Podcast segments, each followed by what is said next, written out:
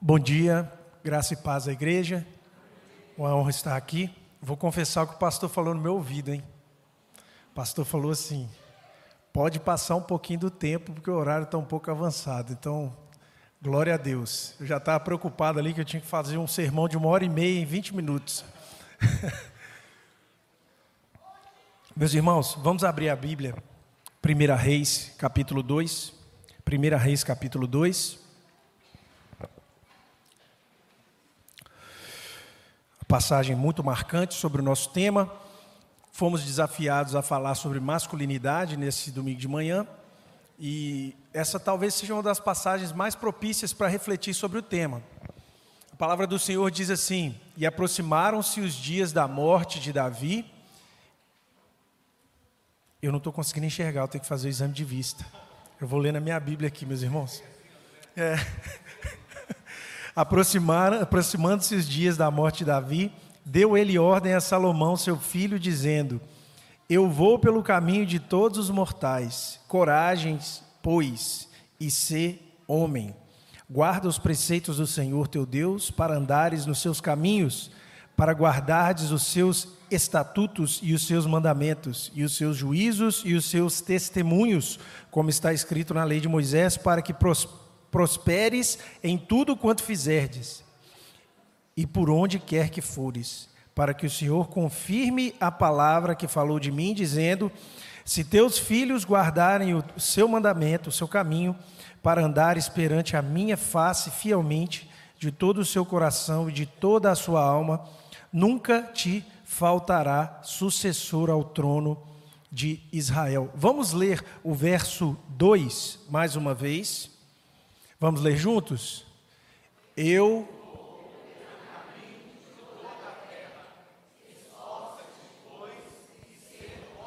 Essa é a palavra do Senhor.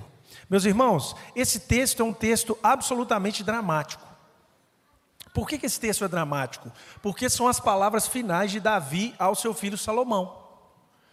São as palavras que ele está dizendo em seu leito de morte. Aí eu começo te perguntando: se você soubesse que a morte aproxima e você tivesse a chance, um pouquinho de fôlego, para dizer as últimas palavras para alguém, o que, que você falaria?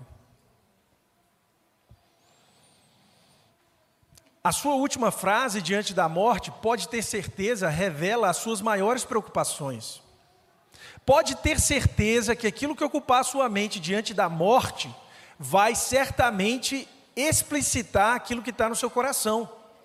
Meus irmãos, há uns dois anos atrás, três anos atrás, a gente viveu aquela mazela, né? Muitas pessoas se foram naquele período de pandemia, e eu me lembro de algumas pessoas que deixaram um testemunho tremendo diante da morte, e outros, infelizmente, deixaram um testemunho ruim. E eu não falo simplesmente de pecar no sentido de ter feito coisas erradas, a forma de enfrentar a morte.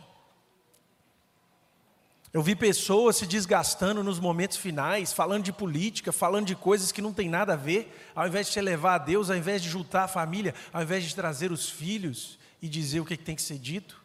O que, você diria diante da morte? Pois não, o rei Davi nos mostra o que estava no coração dele. E as palavras finais que ele vai dizer para Salomão são bem simples, como a gente leu aqui. Coragem, pois, e ser homem Coragem, pois, e ser homem.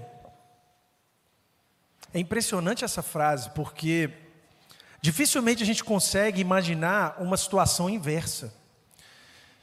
Dificilmente a gente consegue imaginar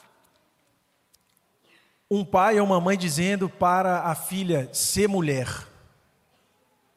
Por quê? Porque ser mulher não é importante? É muito importante. Mas existe uma questão envolvida aqui que esse texto nos mostra que é fundamental.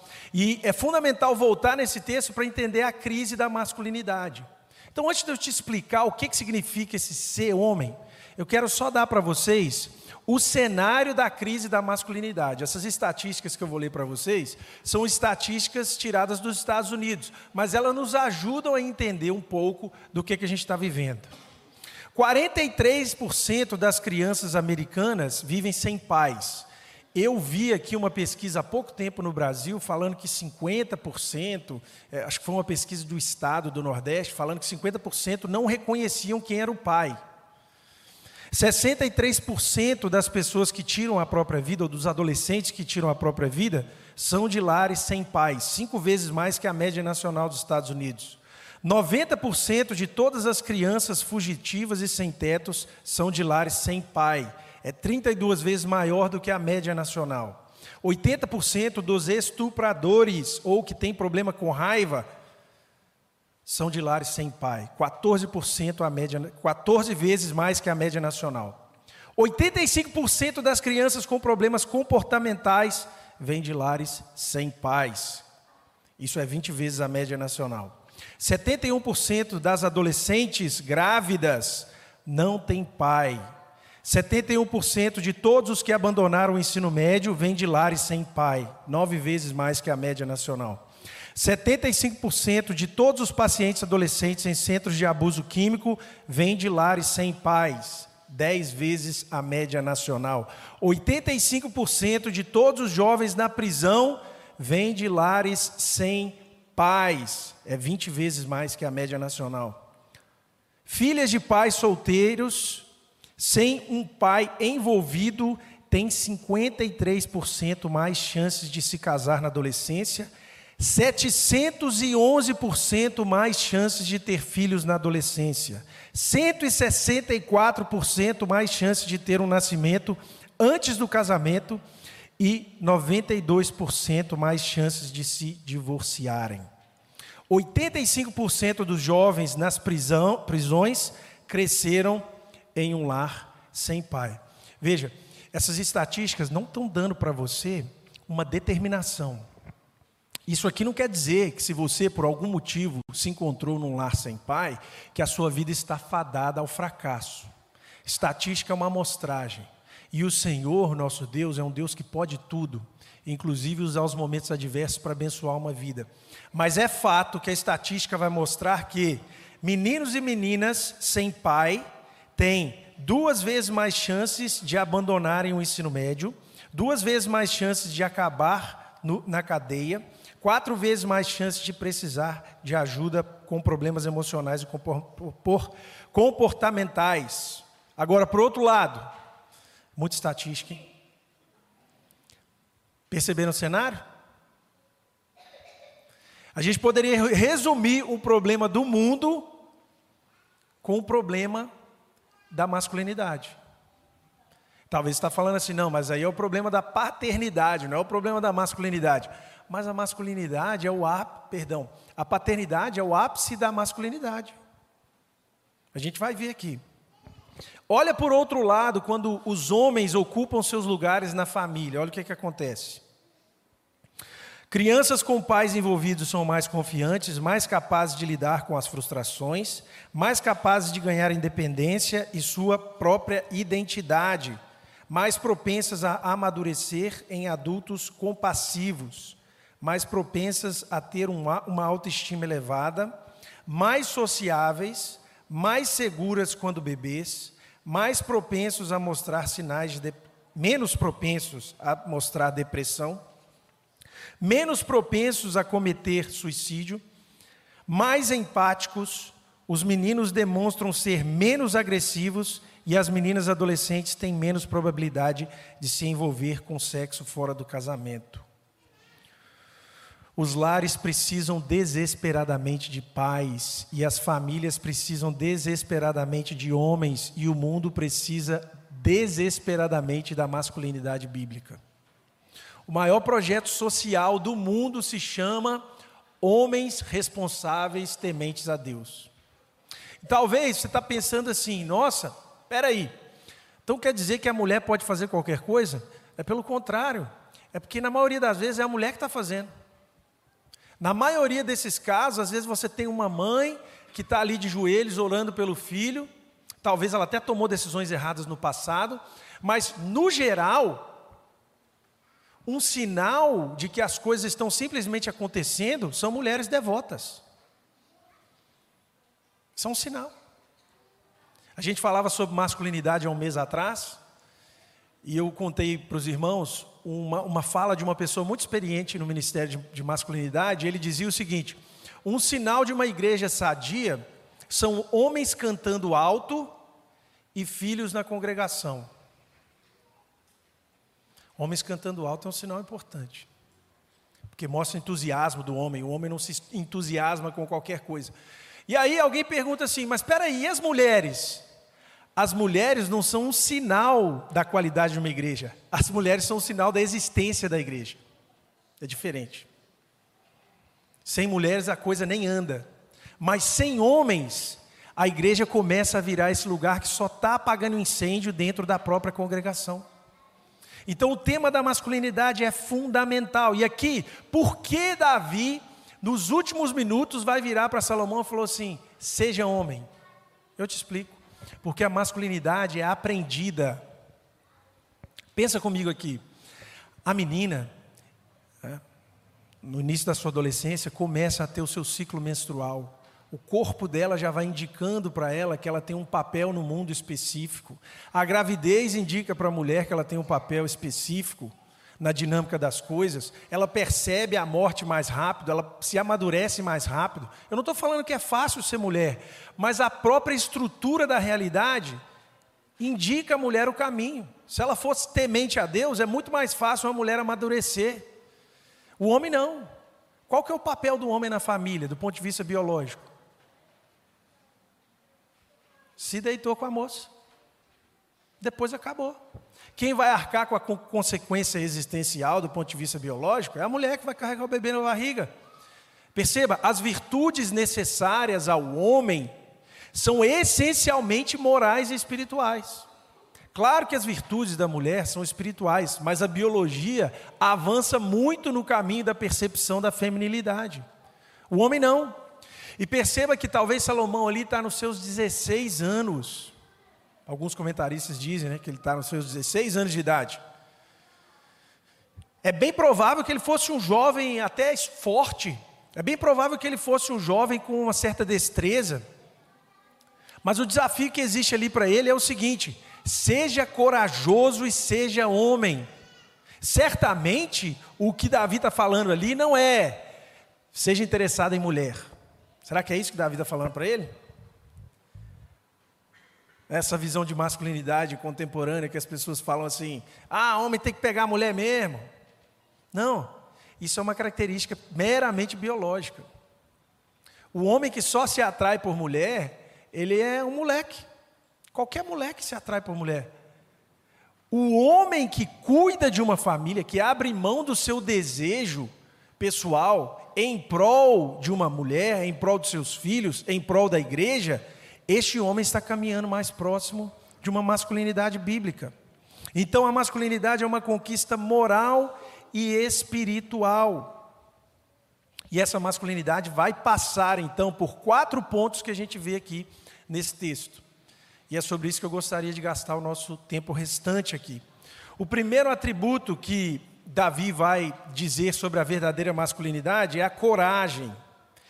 E aí ele vai repetir a mesma fala que Josué já havia recebido de Deus. Estão lembrados daquela fala de Deus para Josué? Ser forte e corajoso. A coragem é um atributo masculino. Eu não estou dizendo que mulheres não precisam de coragem, mas eu estou dizendo que a coragem masculina é essencial para a saúde das famílias e para a saúde do nosso mundo. Poderia olhar até do ponto de vista, é, vamos dizer assim, social e biológico. Imagina que isso tudo aqui virou uma selva. Quem que vai lá subir no meio do monte? Quem que vai lá desbravar? Quem que vai fazer as instalações? Quem? Pode ter certeza que se a gente voltar num tempo pré-histórico, o homem vai começar a ser absolutamente necessário. Mas hoje a gente vive com uma vida tão confortável que o homem vai perdendo o seu valor. O homem vai perdendo a sua percepção no mundo, porque tudo já está funcionando. Gente, a gente olha aqui, a luz está ali, ó. A gente vai no banheiro, usa as facilidades, está tudo funcionando. Quem que fez a infraestrutura? Quem colocou as coisas no lugar? Pensa um pouquinho. Foram homens desbravados. Isso é um fato. Nós precisamos, como cristãos, perder a vergonha da masculinidade. Nós estamos vivendo um mundo que se aproxima, o termo é androgenia. O que é androgenia? Homem e mulher, tudo igual.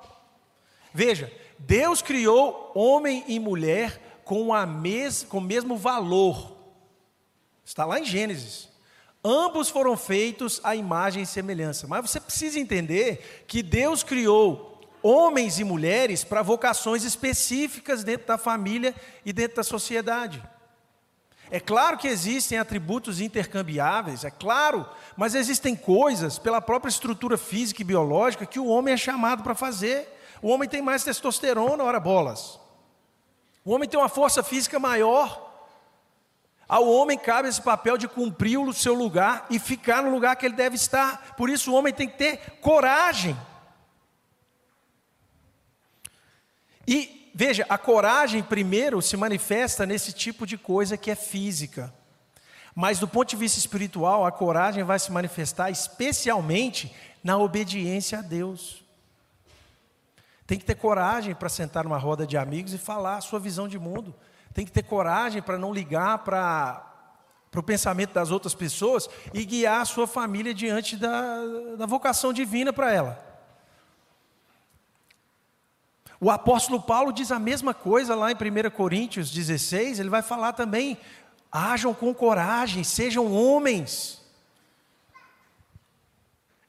É preciso coragem, Salomão. Você vai pegar um reino com muitos problemas, problemas que eu não consegui resolver. Vai existir uma pressão sobre você, as pessoas vão te comparar a mim, mas você precisa ter coragem. Em segundo lugar, a masculinidade que Davi apresenta aqui diz respeito à responsabilidade. Isso fica muito claro no versículo 3, porque na nossa tradução aqui a gente lê: guarda os preceitos do Senhor. Mas no original a ideia aqui é carregue os preceitos do Senhor. Olha que interessante. Vem daquela ideia do fardo. O judeu tinha essa visão da lei de Deus como um fardo. Né? Se você imaginar aquele jugo desigual, os irmãos lembram dessa expressão que o apóstolo Paulo diz? O jugo desigual, o apóstolo Paulo diz, é quando uma pessoa que é cristã casa com uma pessoa que não é cristã. E o que é um jugo? O jugo é um instrumento que fica nos animais, conecta os animais à carroça que vem atrás, ou ao arado que vem atrás, correto? O julgo desigual é uma proibição de Paulo para o casamento, porque ele diz assim: os casamentos precisam caminhar dentro da mesma visão bíblica, homem e mulher submetidos a Deus. É assim que funciona. Só que o jugo aqui, eu quero que você entenda, ele existe porque existe um fardo. E esse fardo é de quem? É do próprio Senhor. E se eu quero caminhar nesse jugo, eu preciso me submeter àquele que guia o meu movimento. Então, obedecer à lei do Senhor significa permitir com que o fardo de Deus, a lei de Deus, possa ter poder sobre mim.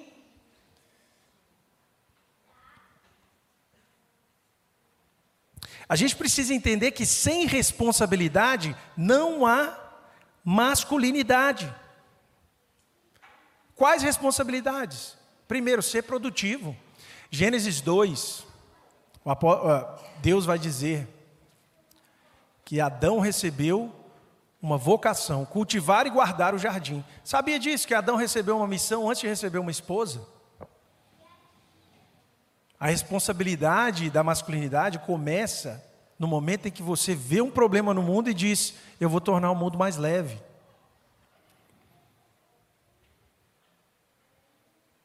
Tem um filósofo espanhol, o nome dele é Ortega y Gasset, ele fala assim: a essência do homem está no fazer, a essência da mulher está no ser.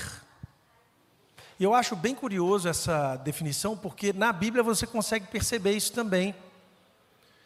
Quando o apóstolo Pedro, por exemplo, vai falar para as mulheres, ela fala assim: adorne o seu ser. Fala lá na carta universal, que vocês embelezem o ser de vocês. Agora, as vocações masculinas são assim: vai e faz. Cultive e guarde. Tenha coragem. Se você perguntar para um homem, por exemplo, se ele está desempregado, ele está destruído.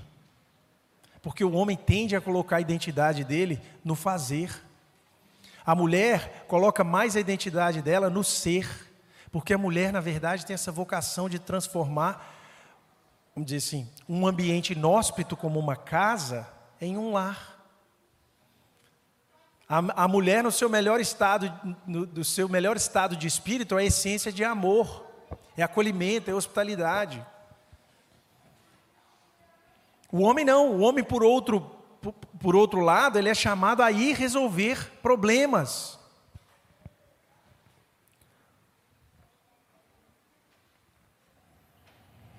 E como que você lida com a responsabilidade? Aqui eu quero falar um pouquinho sobre família, né? As confusões vocacionais são tão grandes dentro das casas que o que, que você vê? Os homens estão cada vez mais omissos e as mulheres estão cada vez mais dominadoras. E o resultado disso é o quê? Ninguém está feliz. Ninguém está feliz. É o padrão de Adão e Eva lá atrás. Eva teve uma ideia melhor. Vou trazer a árvore proibida e trazer para a mesa da minha família. Entre aspas, ideias, ideia melhor. E Adão? Adão teve uma ideia melhor. Vou ficar aqui na frente da televisão, indiferente. O que, que aconteceu? A primeira família caiu. E nós estamos aqui. Eu vejo muitas vezes as mulheres reclamando o tempo inteiro dos maridos. E depois elas se assustam porque o marido não tem iniciativa. Veja, homens precisam ser encorajados. É isso que Davi está fazendo pelo, pelo seu filho aqui. A tentação da mulher, porque a mulher é um estado de espírito, é ela olhar para a perfeição e se sentir insatisfeita. E a tentação do homem, porque ele é um, chamado a um fazer, é ele não fazer e achar que está tudo bom. Então o homem vai ser mais acomodado e a mulher vai ser mais incomodada. E esse é, vamos dizer assim, o prato cheio para a frustração na família. Você fala assim: ah, mas meu marido, veja, meu marido não tem iniciativa, meu marido não faz as coisas. Moça, como é que ele era quando vocês se conheceram? Você sabia como é que ele era? Ah, meu marido não tem autoestima, mas na família você faz piada com ele, você destrói a, a autoestima dele. Ele até ri das suas piadas, ele até acha graça, porque o homem não vai chegar e falar assim: ah, eu estou magoado. O homem não sabe fazer isso, o homem fica em silêncio. Você imagina ser o, o homem chegando segunda de manhã na usina, lá no chão da fábrica, falando assim: ah, minha esposa está fazendo muita piada comigo, eu estou magoado. Consegue imaginar essa cena? Não, o silêncio masculino é um problema sério. O homem sofre com muita coisa assim. Então, por que que você, esposa, no seu papel aqui dentro da construção da masculinidade, nesse sentido, por que que você não assume essa posição de ser encorajadora, de valorizar aquilo que é bom, de desafiar de uma forma amorosa? E aí agora eu falo com os homens. Por que que você se vitimiza tanto? Responsabilidade não é status. O homem fala assim: eu sou o líder. Pronto, eu sou o líder. E ele acha que isso é status. E às vezes a mulher fica com ciúme, porque ela também acha que é status. Mas na palavra de Deus a gente aprende que a liderança é uma vocação de serviço. Jesus, o nosso irmão mais velho, que nos salvou, é quem nos lidera e ele é o que mais entregou. Por isso que o apóstolo Paulo fala lá em Efésios 5 que o marido tem que entregar e amar a sua esposa como Cristo amou a igreja, entregando a sua vida por ela. Mas o que, que o homem faz na tentação dele? Ele quer ser vítima. Como que ele faz isso? Ele reclama. O homem reclama das coisas. Reclama do trabalho, reclama, reclama com o colega. E a reclamação é uma forma de vitimismo. Não sei se os irmãos já já pensaram sobre isso? Aliás, nas Escrituras no Antigo Testamento, tem uma associação entre o pecado da murmuração e o pecado da bruxaria. E eu fiquei pensando sobre isso, tem tudo a ver. Porque a reclamação é uma bruxaria. Quando você reclama, você quer mudar a realidade com um passe de mágica. Presta atenção se não é isso. Você não está aceitando a natureza criacional de Deus. Você está assim, não, se eu reclamar, eu vou me sentir bem e o mundo vai melhorar. Não vai melhorar, vai ficar tudo ruim, porque você não está assumindo a sua responsabilidade. Homens não são chamados a reclamar, homens são chamados a resolver problema. Tem um problema que você reconheceu? Vá lá, olha no olho e fala. Pare de reclamar, Pare de dar desculpa, porque quando você dá desculpa, tá bom, parei de reclamar. Aí eu começo a ser um cara que dá desculpa. Eu falo assim: é, eu sou errado mesmo. Isso é pedir elogio às avessas. É uma forma de você se eximir da responsabilidade. Já viu? A pessoa vai se defendendo, se defendendo, se defendendo. Quando a coisa vira e ela percebe que está errado, aí o que, que ela fala? eu sou um nada mesmo, né? Eu nunca consigo. É isso, aí o outro já nem sabe mais como falar. Isso é vitimismo. Pare de quebrar promessas. Isso tem a ver com responsabilidade. Nós fazemos isso muito, né? Ó, quanto tempo tem que você não conserta aquela porta lá que sua esposa pediu? Amanhã. Amanhã. Quanto tempo você não trata aquele problema familiar, não trata aquela situação no trabalho? Você faz a promessa e não cumpre, e está tudo normal. Você não está assumindo a sua responsabilidade, você não está sendo homem. Em terceiro lugar, então a gente falou da coragem, falamos da responsabilidade, e em terceiro lugar no texto você também percebe que a masculinidade está intimamente ligada com a santidade. E a verdadeira, veja bem, a verdadeira mulher de Deus também entendeu isso. Ser uma mulher de Deus é ser santa, e ser, portanto, o homem de Deus é ser santo. Por isso, não existe masculinidade verdadeira que não se submeta ao desejo de santidade. Não existe masculinidade verdadeira sem desejo de santidade. E a gente percebe isso também no mesmo versículo 3: guarda os mandamentos do Senhor o homem de verdade vive de joelhos diante de Deus. E eu quero deixar para você, homem, um dever de casa aqui. Eu quero que você anote esse texto aí. 1 Timóteo 3, o verso 3 ao verso 7. 1 Timóteo 3, do verso 3 ao verso 7. Aqui o apóstolo Paulo vai dar a aprovação de um pastor de um bispo. E embora isso seja um requisito para ocupar uma liderança na igreja, isso também é um requisito para todo homem. Todo homem tem que olhar para essa lista de coisas e falar assim: eu vou trabalhar essas coisas na minha vida. Santidade parece com isso aqui. Santidade não é uma coisa assim que você sente, um movimento espetacular. Santidade são vidas transformadas em obediência a Deus. Isso é santidade. Olha a lista. O bispo deve viver de tal maneira que ninguém possa acusá-lo de nada. Ele deve ter sido fiel à sua esposa e deve ser sóbrio, prudente e respeitável. Ele deve também ser hospitaleiro e competente para ensinar. Ele não deve ser dado ao vinho nem violento, mas gentil e pacífico. Ele também não deve ter amor ao dinheiro ele deve governar bem a sua própria casa, deve criar seus filhos de maneira que estes lhe obedeçam com todo respeito. Pois se alguém não sabe governar a sua própria casa, como será capaz de cuidar da igreja de Deus? Ele não deve ser uma pessoa que se converteu recentemente, para que não fique cheio de orgulho e receba a mesma condenação que o diabo recebeu. É necessário também que seja bem respeitado por aqueles que não pertencem à igreja para que não venha a ser criticado por todos e apanhado pelo diabo. Meus irmãos, olha só. Se a gente olhar para a nossa própria vida, você homem, quantas coisas você pode trabalhar aqui? Sua santidade, a sua pureza, sua hospitalidade, que é a capacidade de sair do seu lugar de conforto e prover o bem para o outro, o seu domínio próprio. Meus irmãos, essa lista aqui me constrange.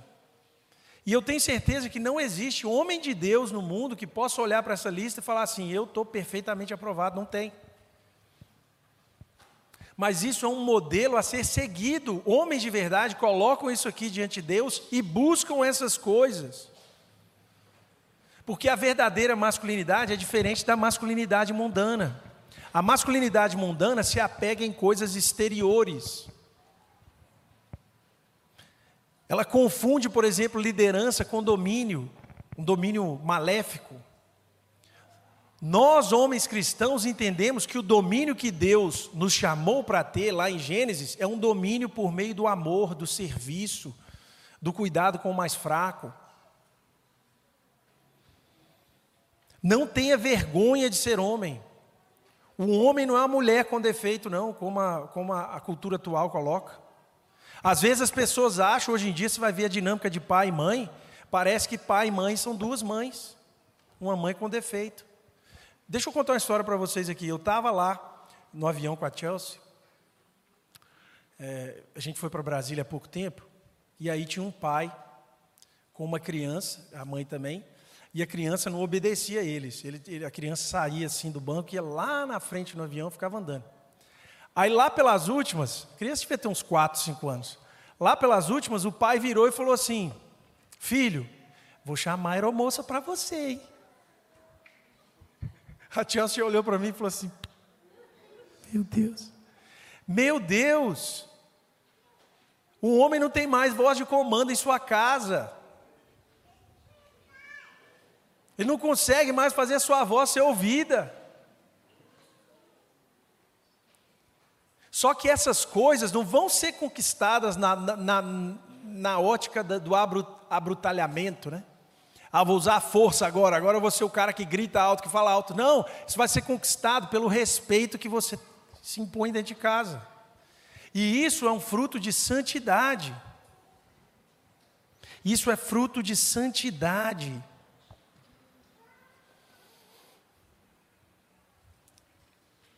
Versículo 4, ponto 4 para a gente caminhar para o fim.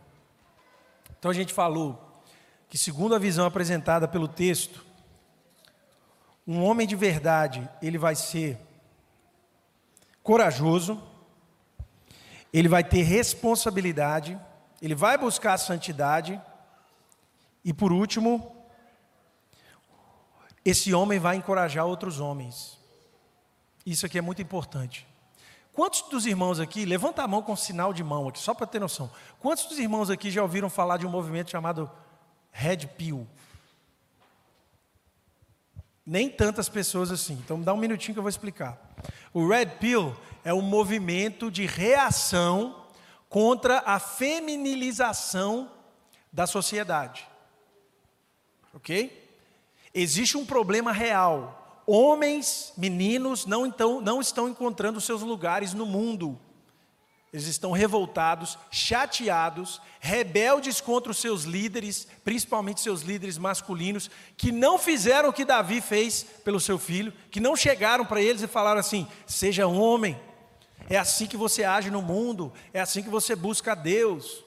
Então, essa reação, uma reação que fala um tanto de verdade, então eles vão falar, por exemplo, do valor da masculinidade, do poder da masculinidade, de como o homem pode encontrar o seu lugar no mundo. Só que essa é uma reação que não diz respeito à palavra de Deus. Porque no meio desses 20, 20 30% de mentira, tem 70, perdão, no meio de 30% de verdade que está ali, tem 70% de coisas que levam esses meninos à perdição completa. Porque eles começam a ser exatamente aquele vitimista que fala assim: a culpa é sempre da mulher, a culpa é da lei, a culpa é da sociedade. Percebe? E o homem de Deus, ele não é vitimista. Ele entende o problema, mas ele fala assim: eu vou agir debaixo do chamado de Deus. Então perceba que a vocação masculina também diz respeito à camaradagem masculina. O que, que é isso? É irmandade masculina. É homens caminhando com homens se encorajando. Nós precisamos nos aproximar dos homens da nossa igreja, dos jovens da nossa igreja, dizer palavras encorajadoras, porque muitas vezes as nossas palavras são de maldição. Às vezes a gente está no trabalho e fala assim: ah, esses meninos novos que estão chegando não quer nada. Não é assim? A gente está na família e fala assim: esses caras novos que estão chegando não quer nada. É vítima da vítima da vítima, entende, irmãos? Qual que é o nosso lugar? Tudo bem, a gente teve um tanto de problema, eu pago preço por um tanto de problema. A geração do meu pai paga um preço por problemas que vierem, vieram antes, e a geração que está vindo agora está pagando outro preço. Outro dia eu estava lendo um artigo sobre a geração Z, que é a última geração aí, os mais velhos estão chegando aí nos seus 18, 21 anos. É a geração mais triste que se tem notícia, mais desencantada com o mundo que se tem notícia. É a geração que, saiu uma matéria do Japão agora, desse, dessa faixa de idade, 30% dos homens não sabem conversar com mulher. Então você tem que entender o seguinte: está deixando de nascer gente, não é só porque o ser humano é egoísta, não, mas está deixando de nascer gente porque tem gente que não foi ensinada a se relacionar com outras pessoas. Homens de verdade se colocam no papel de encorajadores, formadores de outros líderes. Qual é o tipo de palavra que você tem com seu filho? Qual é o tipo de palavra que você tem com os outros jovens que chegam perto de você? Davi fez isso aqui, e veja, para ele isso foi a coisa mais importante antes da morte. Garantir que o filho dele pudesse entender o sentido da verdadeira masculinidade. E talvez, meus irmãos, caminhando para o fim, os irmãos estão pensando assim: não, mas peraí, essa pregação foi muito pesada, né?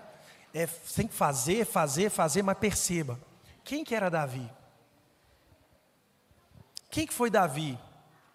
Foi o homem segundo o coração de Deus. Ele viveu de forma perfeita? Ele errou? Muito. Adulterou, cometeu assassinato, meus irmãos. Mas mesmo assim, é isso que a mensagem aqui, é o ponto alto da mensagem é esse. A graça de Deus, se você, se você não se coloca na posição de vítima, ah, porque minha família era assim, ah, porque meu patrão era assim, ah, porque meu irmão era assim.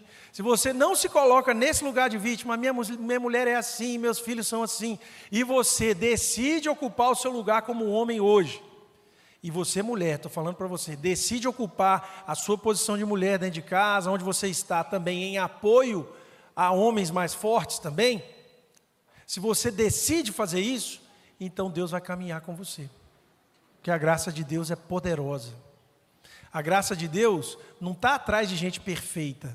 A graça de Deus busca e encoraja e transforma pessoas que reconhecem que são o que são. Então talvez você está aqui, não, eu estou numa crise, eu, eu, vi essa mensagem aí e percebi que lá em casa eu não estou fazendo nada, não estou priorizando, priorizando o devocional em casa, não estou sendo um marido proativo, não estou sendo tão produtivo como eu gostaria, não estou sendo tão santo como eu gostaria. Então peraí, se coloca diante de Deus agora, que a graça de Deus vai trabalhar no seu coração. E se você errar amanhã? Se você errar amanhã, não ser vitimista significa confessar e mudar de atitude. Quais são as coisas que estão no seu coração aí que precisam mudar? Abaixa a sua cabeça aí, tira um tempinho. Fala com Deus. Eu não estou dedicando tanto no meu trabalho. Eu não estou sendo um exemplo de devoção para minha família. A minha santidade está completamente desgovernada. Eu não tenho assumido a minha responsabilidade. Deus, muito obrigado por essa manhã. Obrigado pela tua palavra que é maravilhosa, Senhor. Nós oramos pelos homens da nossa congregação.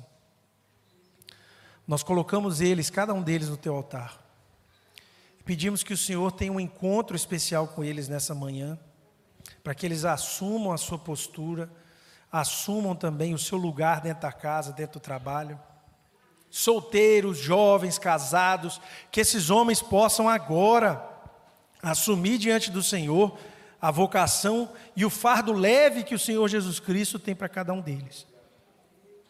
Deus, nós pedimos também pelas mulheres dessa igreja que sejam encorajadoras, que continuem orando pelos seus maridos, continuem orando pelos seus filhos, pelos irmãos, que a nossa igreja possa ser frutificada pelo trabalho mútuo e cooperativo de homens e mulheres que colocam o Senhor em primeiro lugar que nós possamos colher frutos de homens responsáveis aqui no nosso meio, que assumem seus papel, papéis aonde estiverem, Senhor Deus.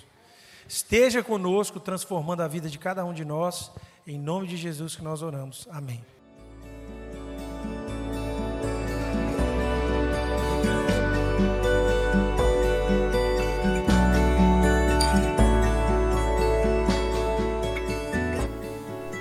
A Igreja Batista do Bom Retiro tem plena convicção de que a palavra de Deus é poder para salvar e transformar vidas. Nosso desejo é que essa mensagem tenha alcançado seu coração. Para saber mais sobre quem somos e em quem acreditamos, acesse ibbrpatinga.com.br.